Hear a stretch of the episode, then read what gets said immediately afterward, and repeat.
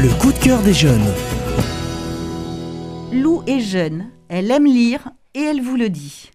Une histoire d'amour tragique, Roméo et Juliette de William Shakespeare. De tout temps, hier comme aujourd'hui, quel meilleur symbole d'émancipation pour la jeunesse que celui de Roméo et de Juliette.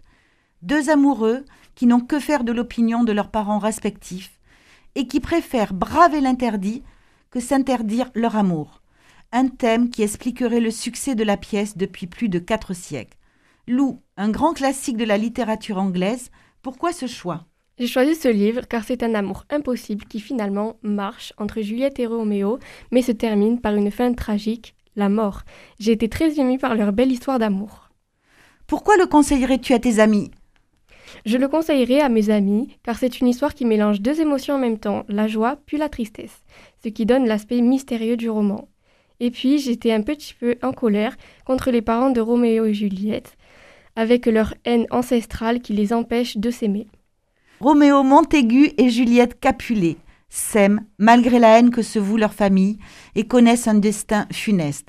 Lou, le message ne serait-il pas que lorsque les puissants s'affrontent, les innocents meurent? Une histoire intemporelle qui parle à tous de l'amour, de la mort, de destin tragique, des puissants et des innocents. Je suis jeune, j'aime lire et je vous le dis.